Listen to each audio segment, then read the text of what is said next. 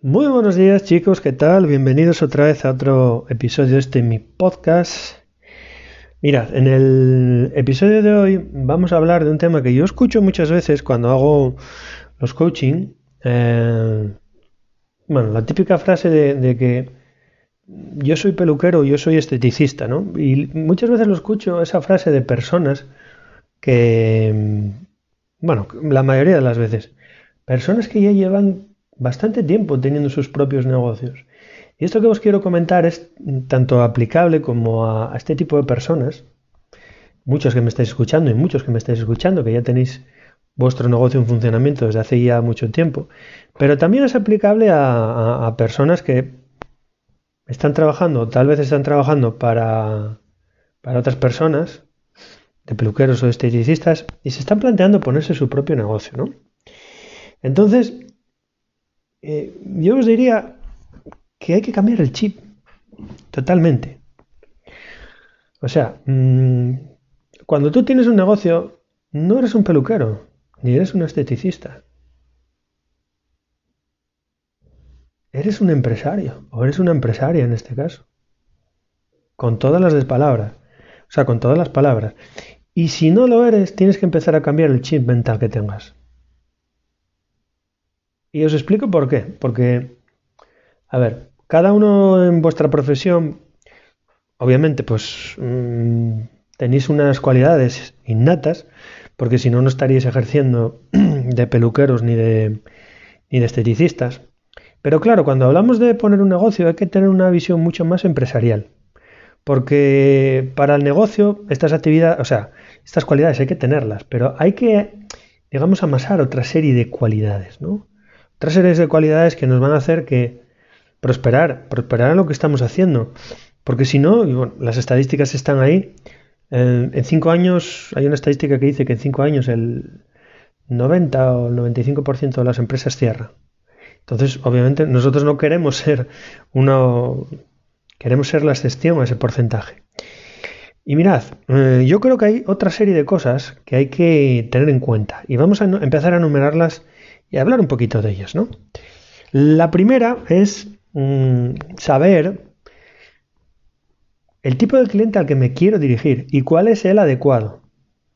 Y el perfil que yo tengo para dirigirme a ese cliente o no dirigirme a ese cliente. Porque claro, yo a lo mejor tengo... No tengo mm, no tengo, no posibilidades, no, tengo, es que no sé cómo, me quedé ahora en blanco. Eh, no he desarrollado, perdón, actitudes como por ejemplo eh, saber de marketing, saber de ventas, y simplemente lo que me he dedicado durante mucho tiempo, pues es a, esperar que los clientes llegaran a, a mi centro, ¿no? Y claro, llega un momento en que la gente no entra por la puerta y soy yo el que tengo que salir a buscarlo. Y para salir a buscarlo tienes que convencer. Y para convencer muchas veces hay que hacerlo con palabras o con anuncios. Y entonces eso es una actitud que tenemos, aptitud más bien que tenemos que, desarrollar, ¿no? Después otra cosa importante es si voy a comenzar un negocio solo o con un equipo, o si ahora mismo estoy trabajando solo y veo que tengo mucho trabajo, o aunque no lo tenga, ¿no? ¿Hacia dónde quiero ir? Porque, bueno, pues al final nosotros lo que tenemos que construir no es una, un autoempleo, que es lo que suele pasar en la mayoría de los casos. Tenemos que construir un negocio y un negocio conlleva que si vosotros en, en algún momento no estáis en el negocio, pues imaginaros por una baja médica o cualquier circunstancia que os pueda surgir, el negocio tiene que funcionar. Entonces, para que el negocio funcione alrededor tenéis que haber creado un sistema, un sistema que, entre comillas, trabaje solo y que no necesite vuestra presencia para que entre dinero en vuestra caja. Después, ¿dónde empezar? ¿Cómo empezamos? ¿Empezamos en un piso? ¿Empezamos en un local? Y aquí tiene mucho que, ver el tema de la barrera de entrada. Y cuando me refiero a la barrera de entrada, me refiero a cuánto dinero yo tengo para empezar un negocio si tengo mucho dinero o si tengo poco dinero. Si voy a empezar un negocio, pues poniéndolo, vamos a decir, a todo trapo, eh, comprando maquinaria cara, alquilando un local, teniendo que reformarlo, etcétera, etcétera, etcétera.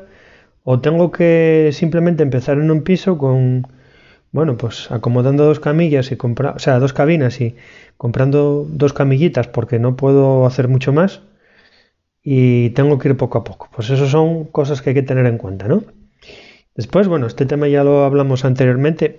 Tengo el conocimiento adecuado en marketing, en finanzas, tengo la actitud adecuada, tengo la actitud adecuada en desarrollo personal, que es muy importante. Vuestro chip ya es distinto, ya sois empresarios. ¿Soy capaz de liderar? ¿Soy capaz de tomar decisiones rápidas? ¿Soy capaz de... Y esto sé que no gusta, de tener que prescindir de una persona porque al echar números ves que no compensa. O soy capaz de, liderar y saber motivar a mi equipo para que sin caer en, ser, digamos, latiguero, y sin maltratar a la gente, porque eso no es como funciona una empresa, eh, la gente vaya conmigo. Pues muchas de estas cosas es donde inicialmente muchas veces patinamos. Y patinamos pues porque creemos que las tenemos y creemos que simplemente se trata de que nos han dicho de que somos buenos, de que haces un buen masaje, de que cortas muy bien el pelo y te lanzas a, montar un negocio, ¿no? Pero al final te das cuenta de que hacen falta muchas más cosas. Incluso mirad, aunque esto fuera cierto, vamos a darle un, un tanto por ciento de, veracidad. Eh, no es cierto tampoco. Y os explico. Imaginaros que hoy sabéis, en este momento, hoy, acabáis de aprender la mejor técnica para cortar el pelo o la mejor técnica para hacer las mechas o para dar un masaje. Eso es un método válido hoy. Pero dentro de dos años, dentro de tres años, os vais a quedar obsoletos. Eso no vale absolutamente para nada. No es algo novedoso. A ver, sí que, sí que valdrá, ¿no? Me estoy expresando mal. Valdrá para seguir haciendo masajes, pero vuestros clientes sabéis que demandan novedad, novedad, cosas nuevas, nuevas formas de, beneficiarse, de poder hacer las cosas, ¿no? Entonces, tenéis que estar constantemente actualizados. Y no solo vosotros. Si trabajáis con un equipo, a ese equipo le tenéis que dar la formación adecuada. Porque al final volvemos un poco a lo de siempre, a lo que estábamos hablando antes, ¿no? Queréis construir un negocio, no un autoempleo. Entonces al final todas estas ideas de falsa realidad, de que somos los mejores y tal y cual, nos tenemos que olvidar de todas ellas. Si queremos crecer profesionalmente, debemos ampliar nuestro entorno de satisfacción y salir de nuestra zona de confort, en todos los sentidos. Es obvio y es normal que muchas de estas cosas que os he explicado, pues no las tengamos naturalmente, porque ninguno de nosotros, yo no nací empresario, ni, ni creo que el 95% de las personas, ¿no? Pero sí que hay una cosa que es la perseverancia y las ganas de hacer las cosas que te motivan a aprender todas esas actitudes que realmente te, te hacen falta, todas esas técnicas de marketing, de, de venta, de motivación, de liderazgo, de saber cómo hacer una publicidad en Facebook, aunque no la llevéis vosotros, que, que sepáis leerla y que sepáis administrarla, ¿no? Para que no os, no os engañe.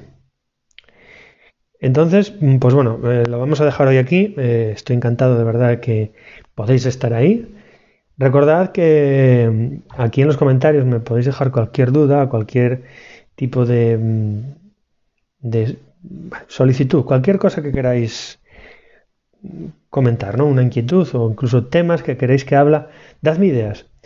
Cualquier tema que queréis que, que, que, toque en esta serie de, de, episodios, pues para que bueno, todos nos podamos beneficiar mayormente de, de, todo, de todo este proyecto y de todo este enfoque. Pues nada, nos vemos mañana en el siguiente episodio. Chao y hasta luego.